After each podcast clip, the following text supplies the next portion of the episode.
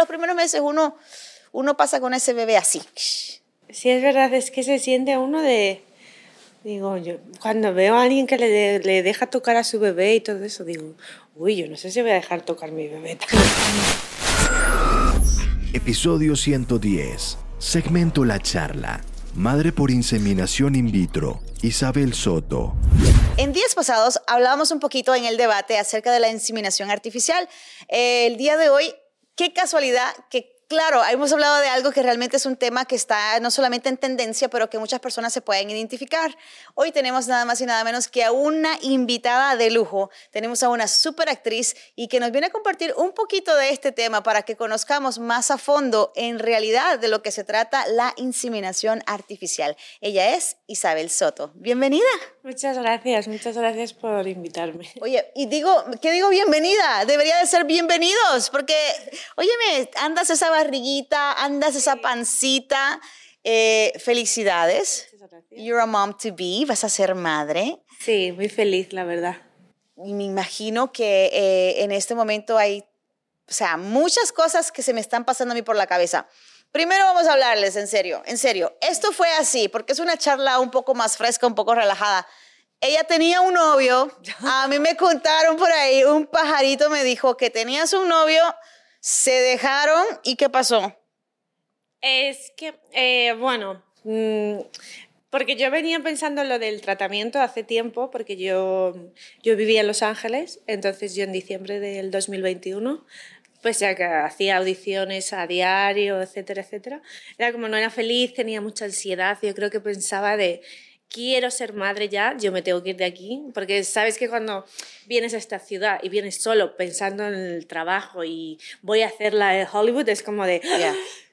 Digo, yo me voy y bueno, entonces me, me fui a Madrid, de donde soy, y, y nada, y, y mm, pues como que digo, bueno, voy a darme unos meses de, como ese break, ese break de Hollywood, porque ustedes piensan que, oh my God, la gente llega a Los Ángeles y vienes con una maleta de sueños de ser actriz, que gracias a Dios pues has tenido trabajo, gracias a Dios has podido tener audiciones, has hecho, eh, uno de los papeles también que has hecho recientemente es en, la, en Hitman, eh, que te hemos visto. O sea, no es que no has trabajado aquí, no es que no estás haciendo, pero también llega un tiempo que te consume como mujer, como ser humano, y tú dijiste hasta aquí. Sí, porque es una ciudad muy grande, pero es muy solitaria, sabes también.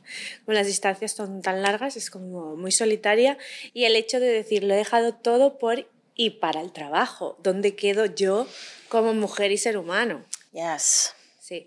Entonces, bueno, ese fue mi proceso, pero fue de, bueno, ya era Navidades en, en España, digo, me voy a dar unos meses porque ya empieza una nueva etapa, ya no es que nazca, eh, nazca un niño, una niña, cuando yo no sabía lo que iba a hacer, sino nace una nueva persona, que es como Isabel, ya no es Isabel soltera y sin nadie. Digo, me doy unos meses, tal. Sí que iba averiguando porque yo tenía los óvulos congelados. ¿Cuándo tú tomaste la decisión de congelar tus óvulos? tus huevos, you know. Pues mira, lo, lo, decidí cuando me aprobaron la O1 para venir aquí, la visa de artista.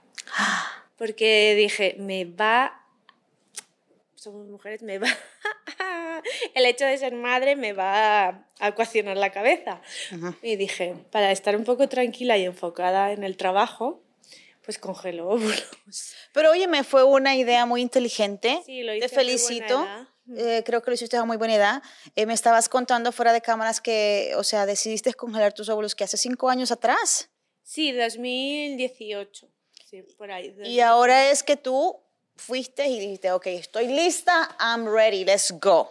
Sí. ¿Cómo fue ese momento de realmente tú dices, bueno, vengo de una relación, tuve un novio que a lo mejor podíamos tener y crear una familia juntos, pero no funcionó, pero no importa, no pasa nada porque, o sea, tú, tu sueño va. Mi objetivo estaba por encima de eso, yo creo no, mm, o bueno, en mi caso a lo mejor es la edad, que y mm, mi condicionamiento no era estar esperando una pareja, como yo lo tenía planteado ya, o sea, conozco quien lo hace y ves que espera y desespera y dices, como tú decías antes, aquí no es, pero a veces la gente se empeña y es como de, no porque no sea buena persona o mala persona, sino que no es para ti, ya está. Que es algo muy maduro de saber cuándo salirse de una relación, ¿no? Porque muchas veces creo que como mujeres insistimos y decimos, ah, no, es que este va a ser el padre de mis hijos. No, si realmente no funciona la relación, no funciona.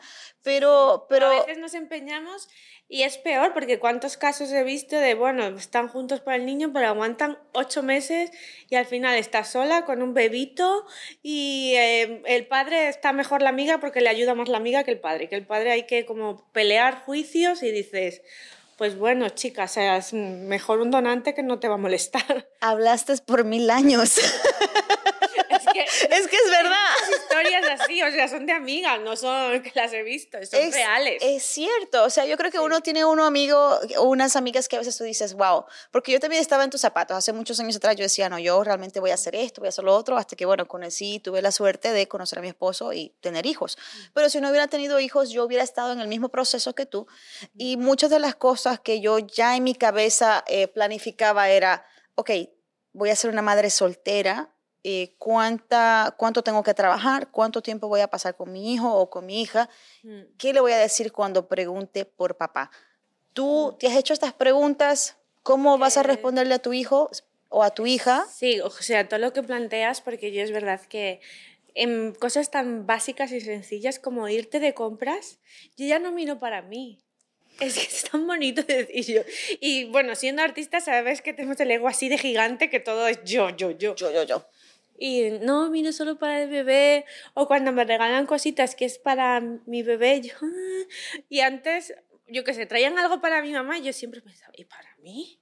¿Sabes? No había esta cosa de, de no agradecimiento. ¿Y para mí? ¿Por qué no? Y ahora es como de, ah, todo es para mi bebé. Y es... como que, o sea, el hecho de llevar, estás criando un bebé, o sea, estás haciendo un ser humano, lo, estás, lo estás construyendo todo de ti. ¿Cómo te han tratado las hormonas? ¿Cómo te ha ido? Eh, ¿Cómo te fue tu primer trimestre? O sea, el cansancio, ¿qué, ¿qué, te ha pasado? ¿Qué tú has experimentado que tú dices, este embarazo me ha ido así, bien o malo, qué sé yo? La verdad es que muy bien. El primer trimestre me iba durmiendo por todas partes. Pues le me sentaba así y ella estaba dormida. como voy a sentarme a ver la tele, ella estaba dormida. Pero bueno, bastante bien. He vomitado, que lo he contado, 10 veces en todo el embarazo, que eso es una maravilla, creo, porque hay gente que vomita 10 veces al día. Sí. Y nada, y bien, bastante cuidada.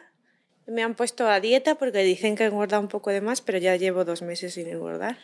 Había engordado 9 kilos con 6 meses, que creo que era bastante. Pero ahora ya... ¿Te han dado esos este, deseos de comer algo Nada, que hay antojos. Antojos, que hay mujeres que dicen, ay, no, es que yo con este embarazo tengo unos antojos. Mira, entonces mandan ya sea a cualquier persona, si al esposo, al novio, al marido, a la amiga, a la tía, a la abuela, que cocíname que un arroz en leche, que no sé qué cosa, que esto, que lo otro. Nada. Nada. Yo el primer trimestre además no podía comer, no podía comer. O sea, comía muy poquito y ya estaba llena. Uh, estoy llena. No podía comer, me sentía oh, llena.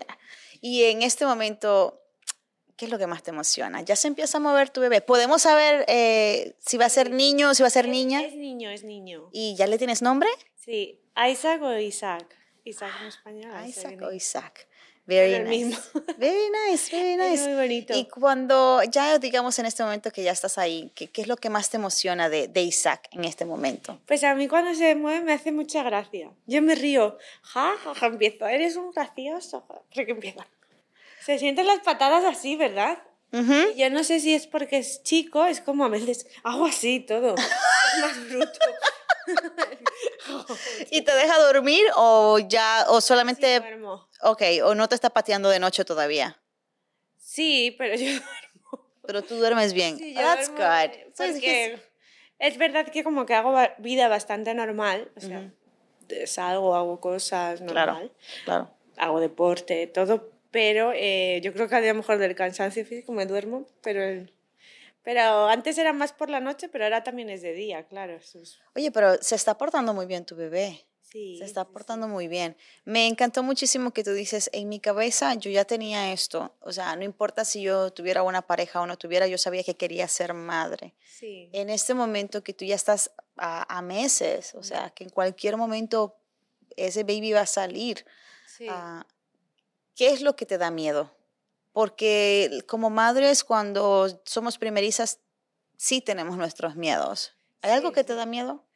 Em, bueno, me da miedo muchas cosas, evidentemente, pero luego veo y digo, ah, bueno, no es para tanto. Porque a lo mejor veo caminando un niñito con la mamá y no sé qué, y, con la bicicleta y digo, ay, no lleva casco.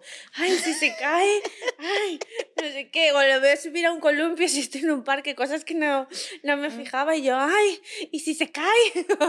Sí, porque ya, ya esa como diría yo, ya esa, esa hormiguita de, de motherhood, de ser madre, ya entró y kicked in, all right? So, entonces ya es como que todo lo que tú ves ya tiene que ver relacionado en, dentro del tema de motherhood o ser madre o de cómo criar a tu hijo o a tu bebé. Um, ¿Alguna de las cosas que te hayan dicho alguien como que, ay no, lo peor del embarazo es esto o lo peor de tal cosa es esto? Algo que realmente tú dices, ¿para qué tú me lo dices? O sea, es que hay tantos comentarios que a uno le hacen de embarazado. Eh, eh, prepárate a dormir ahora porque lo, pero luego yo conozco casos de bebés que duermen siete horas. Sí. que como después duermen más que yo ahora. Sí, sí, sí, es cierto. Hay comentarios que realmente ah, cuando te los dicen, piensan que te lo están diciendo de una manera que es para ayudarte, pero en realidad a veces just don't make the comments, you know. A mí me dijeron tantas cosas, como por ejemplo, oh my God, vas a tener dos. Tienes que empujar dos veces para que salga ese bebé. Y en realidad no fue nada de lo que, de lo que me dijeron. Porque yo tuve una cesárea de emergencia que fue otra cosa. Que fue nada. Eso fue así, pero fue, también fue muy doloroso y fue muy difícil. y, ¿no? Claro, y entonces sí el hecho de, de recuperarme y todo eso. Pero habían comentarios que me hacían, como por ejemplo, este, ay no, no comas tanto, que vas a engordar. Y yo, pero si tengo hambre. Claro. No tienes que comer. O come eso que te vas a desnutrir. O come el triple porque tu bebé tiene hambre. Y digo, no, pero déjame comer lo que uno, hasta que uno se llene. Ah, claro. Claro. Y en ese, en ese caso así, por ejemplo, no te han hecho ningún comentario de, oh my God, vas a ser madre soltera, ¿no? O, o algo así que te diga... bueno, o sea, no, afortunadamente mi familia no, porque he tenido mucho apoyo, la verdad. O sea, a mí no me han cuestionado, supongo que a lo mejor entre ellos sí, pero a mí no. Y eso es muy bonito. Mm, mis amigas tampoco, tengo ni mis amigos, tengo varias amigas y conocidas que son mamás solteras. Entonces, como que está bastante integrado en, en mi círculo. Sé que no es lo normal, pero es verdad que entre artistas y tal es como más, más común. Más sí. común o no te suena tan raro, no te suena, ah, ¿qué están haciendo? ¿Sabes? Claro. Entonces, afortunadamente mi círculo es bastante abiertamente, como digo yo. Y saludable, porque también eso es una forma de ser un círculo saludable, o sea, porque son las personas que van a estar ahí cuando tu hijo nazca, son las personas que van a estar ahí que te van a ayudar a criarlo. Mm. Como he dicho, un niño no requiere solamente de una madre, eso es mentira. Mm. Un niño requiere de un grupo de gente para poder criar a este muchacho, una tribu, una tribu. Y entonces yo escuchar cosas así me alegra mucho. Eh, felicidades. De verdad estoy muy contenta por ti. Yo sé que nos acabamos de conocer, pero es una decisión que tú, tú la sentías en tu corazón y tú la hiciste. Sí, y además es como que cuando, ¿sabes? Cuando dices, cuando está alineado lo que quieres, lo que necesitas y deseas, es como que estás, y es el momento como de más plenitud. Digo, esto es como cuando alguien quiere tanto un Oscar y lo tiene, digo, ah, pues será esta la sensación de alineación de todo, ¿sabes? Qué bello. ¿Ves? Eso es un brillo que uno tiene cuando uno está embarazado. Uno tiene un brillo, uno tiene una luz diferente, uno... Y como tú dices, todo se alinea diferente. O sea, wow, that's amazing. ¿Qué tú le dirías a alguna mujer que a lo mejor en este momento mm. esté pasando por una situación que tú digas, wow, you know, what, what advice, ¿Qué, qué, qué consejo tú le darías a alguien que quiere ser a lo mejor madre soltera? Sí, pues de, eh, de, verdad es como yo lo compartí en redes sociales, me, me, escribieron varias personas, muchas, y además también por todos los procesos de fecundación in vitro, porque claro, yo he tenido mucha suerte porque a mí me salió la primera, pero no es lo normal no es lo normal. Entonces, muchas mujeres con frustración y tal, y, mm, o la, en la espera, cuando estás esperando para ver si estás embarazada o no, ahí está gente llorando y de todo, y yo lo, me decían, ¿qué hiciste? Y yo la verdad que hice pues estar tranquila en mi casa viendo Netflix y leyendo. No obsesionarme con la idea, pero es verdad que no hacía nada. No te leía relajaste, nada. te relajaste, no viste cosas que te dañara. No leí foros, no leí nada de esas, como de tener mucha información de overthinking ab- about, sobre este tema. Porque, ¿para qué? Porque lo que te cuentan siempre, nadie cuenta las historias buenas. No cuentan, hola, me quedé a la primera embarazada. Es que yo quiero contarlo, decir, me quedé a la primera y súper rápido, ¿sabes? Porque las historias, llevo cinco veces, cinco años, que pobrecitas, ¿no? Pero que, Sí. Claro, cuando otra persona la lee es como que se alimenta de esa negatividad también. Cierto, cierto. Yo creo que ahí tienes toda la razón. Incluso, te voy a decir, en mi casa había un cuadro Sí. de un mono así como con headphones y una cosa así. Y mi suegra me decía, por favor, no mire mucho ese retrato, porque nos va a salir feo los niños. No mire mucho ese retrato. Pero es cierto, como que uno se alimenta. Yo decía, oh my God, entonces, ¿qué pasó? Que yo, el hecho que me decía que no lo viera me daba más curiosidad por ver. Pero, pero Bueno, bueno, de la Coca-Cola también me han dicho. ¿en serio? ¿Qué te han dicho de la Coca-Cola? Me dicen, no hagas tanta Coca-Cola que te va a salir muy oscuro el niño. Entonces ya empecé a beber Sprite. Ay, hombre, qué bárbara. No, bueno, o sea, pero no bebo mucho porque no... Bueno, bebo una Coca-Cola o un Sprite con, al día, no... Tú- tú sabes- puede beber mucho. no, tú sabes que yo en todo mi embarazo no tomé soda. Ah, yo sí. es Nunca tomé soda. Ah, pero eso lo tengo desde siempre, soy como medio adicta. Ah, tú sabes lo que sí me dio fue por la limonada. A mí Uf, yo sentía, o sea, hay cosas que cuando uno está embarazado saben a Dios, saben a gloria. Para mí la limonada era una cosa como que, wow, qué refrescante. Pero el resto de, de- de cualquier bebida y tampoco tomé café. Y yo soy adicta al café. Ah, sí, no Cero café, yo no soportaba el café, olía el café y me daba asco. Yo decía, por favor, en esta casa no se puede tomar más café. Era una cosa, sí, me, me dio re feo. Yo no Pero you're looking tomando- good, tú estás bien. Sí, empecé a tomar café ahora porque como también me he estado con más cosas de, o de trabajo, lo que sea, o haciendo gestiones, es como de que necesitaba, pero he estado todo el embarazo sin beber café. Así Muy que bien. Ha funcionado bien. Muy Y bien. luego, pues lo que me decías de si una mujer me pregunta, Ujú. mm, que adelante. Que al final, eh, no sé, yo como mujer considero que como hembras, como especie, tenemos mucha fuerza y que los hijos te dan mucha fuerza además. Es como de, te saca ese impulso, te quita mm, esa cosa de, de no estar en el adulto. Ujú. Porque es verdad, te pone en otro lugar.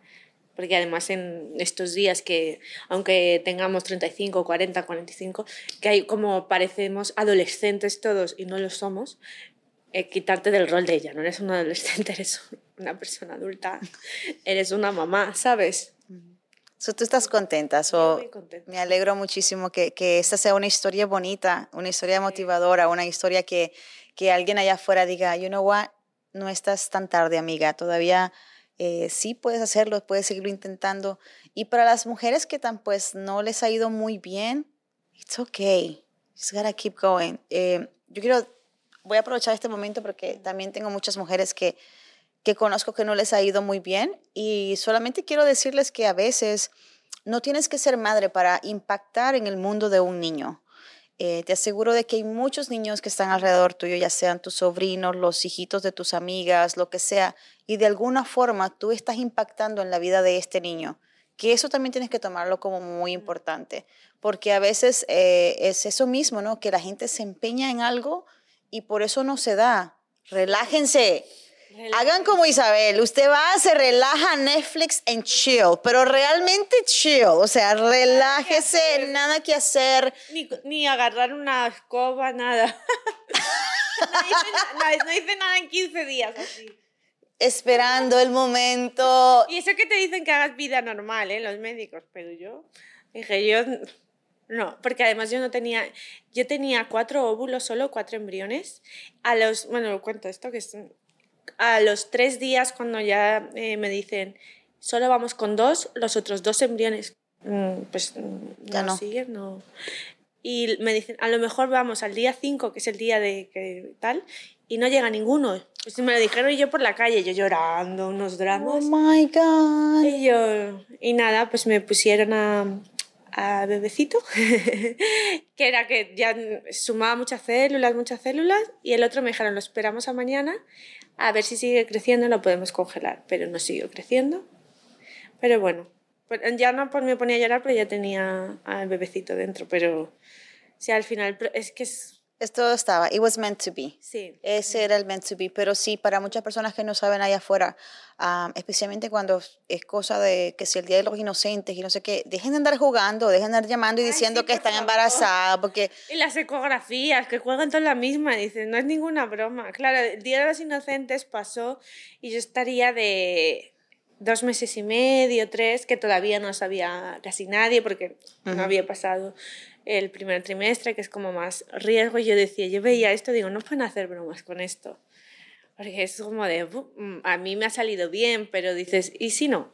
Y están haciendo bromas con esto. no, es, es muy mal gusto porque es, eh, es un roller coaster de emociones, especialmente para la mujer y también para el hombre. Cuando el hombre tiene, cuando es una pareja, es, es una cosa de emociones que sabe si se va a dar, si no se va a dar. Entonces, jugar con esto donde hay muchas mujeres que sí son infértiles, hay mujeres que no pueden tener hijos, que a lo mejor quisieron y no pudieron, hay mujeres que están en el proceso de querer tener hijos y no pueden. Hay mujeres que están allí, que han sido también pues bendecidas de alguna forma como Isabel, que muy pronto va a ser madre, pero vienen muchas allá atrás que también dicen, bueno, ahorita soy joven y no me importa nada, me puedo comer el mundo. Pero cuando sientes el reloj biológico, it's kicking in. Mm. So, you know, heads up. Y no jueguen con eso, no sean, no hagan esas bromas. Isabel, Hay otras cosas de broma muy divertidas. eh, ¿tú, has- ¿tú has hecho cosas así divertidas como por el Día de los Inocentes? Ah, Bueno, me han hecho a mí más bien. Ay, no. Pero ¿Qué te han hecho? Bueno, es que cuando yo era adolescente, yo estaba en el coro de la iglesia de mi pueblo, que está a 40 kilómetros de Madrid, y nos dicen, vais a cantar en, en- en la Catedral de la Almudena, que es como de, yo qué sé, cómo decirte, como... Como la Catedral de San Patricio de New York. Sí, Una como- cosa así. sí, San Patrick como la emblema. Pero yo inocente de mí y con mi amiga nos fuimos ahí esperando y digo, ¿dónde está el coro para cantar? La niña del pueblo, ¿dónde está? No había nadie. Nadie había hecho caso, nadie va. Nosotros, nuestro autobús, desde la sierra hasta Madrid. Yo además, pero así he sido siempre, que como me creo que... Yo creo que está ahí el punto de, ¿por qué no me va a pasar a mí? Claro que puedo cantar aquí. Pues yo me voy ahí, donde se casaron los reyes, ahí me iba yo a cantar. Optimista. Si ahí se cansaron los reyes, ahí canto yo. Claro. Pero no, y era como de, ¿pero cómo han podido ir hasta allí? Que me- yo me lo creí. De, claro que voy a cantar ahí. Ay, Isabel, gracias por compartir con nosotros. Gracias por compartir esta charla. Gracias por darle luz a tantas mujeres, a tanta gente que allá afuera a lo mejor estás pasando lo mismo. Mm. Estás invitada para que vengas a hacer un segmento del debate o lo que sea. Eh, maybe cuando ya tu baby ya esté afuera. Sí, Nos cuentas cómo va esas, esas primeras eh, semanas o meses. Los primeros meses no te voy a llamar. O bueno, si te llamo va a ser simplemente para, hey, ¿están bien? Todo bien, todo bien, ok, eso es todo. Porque los primeros meses uno, uno pasa con ese bebé así. Sí, es verdad, es que se siente uno de... Digo, yo cuando veo a alguien que le, le deja tocar a su bebé y todo eso, digo, uy, yo no sé si voy a dejar tocar mi bebé. Manoseado. Tan temprano, mire, no toque, eh, eche para allá, no toque, que me ha costado mucho trabajo. Lávese las manos. Hand sanitizer por todos lados desde que entra. Pero bueno, mil gracias. Eh, deseo que todo te salga bien. Muchas gracias. Deseo que el parto sea un éxito. que Gracias. sea bueno, que cada niño trae una historia, cada embarazo es una historia y que bueno, que disfrutes de esa historia. Yo sé, suena como ridículo que uno va a disfrutar eso de dar a luz. Yo sé, las mujeres me están viendo y van a decir, pero ¿y Reina qué le pasó? Déjenla, dejen que ella va a vivir su experiencia y cada quien es diferente. Hay mujeres que le va muy bien. Un, dos, tres, push, push, baby out. Es verdad. You know? So, así te va a suceder a ti. One, two, three, push, out. ¿Por qué no? Claro, pero dirá, venga, ya quiero salir al mundo. Al mundo. Gracias, Isabel. Que tengas mucho éxito y te deseo lo mejor. Muchas gracias. Bendiciones.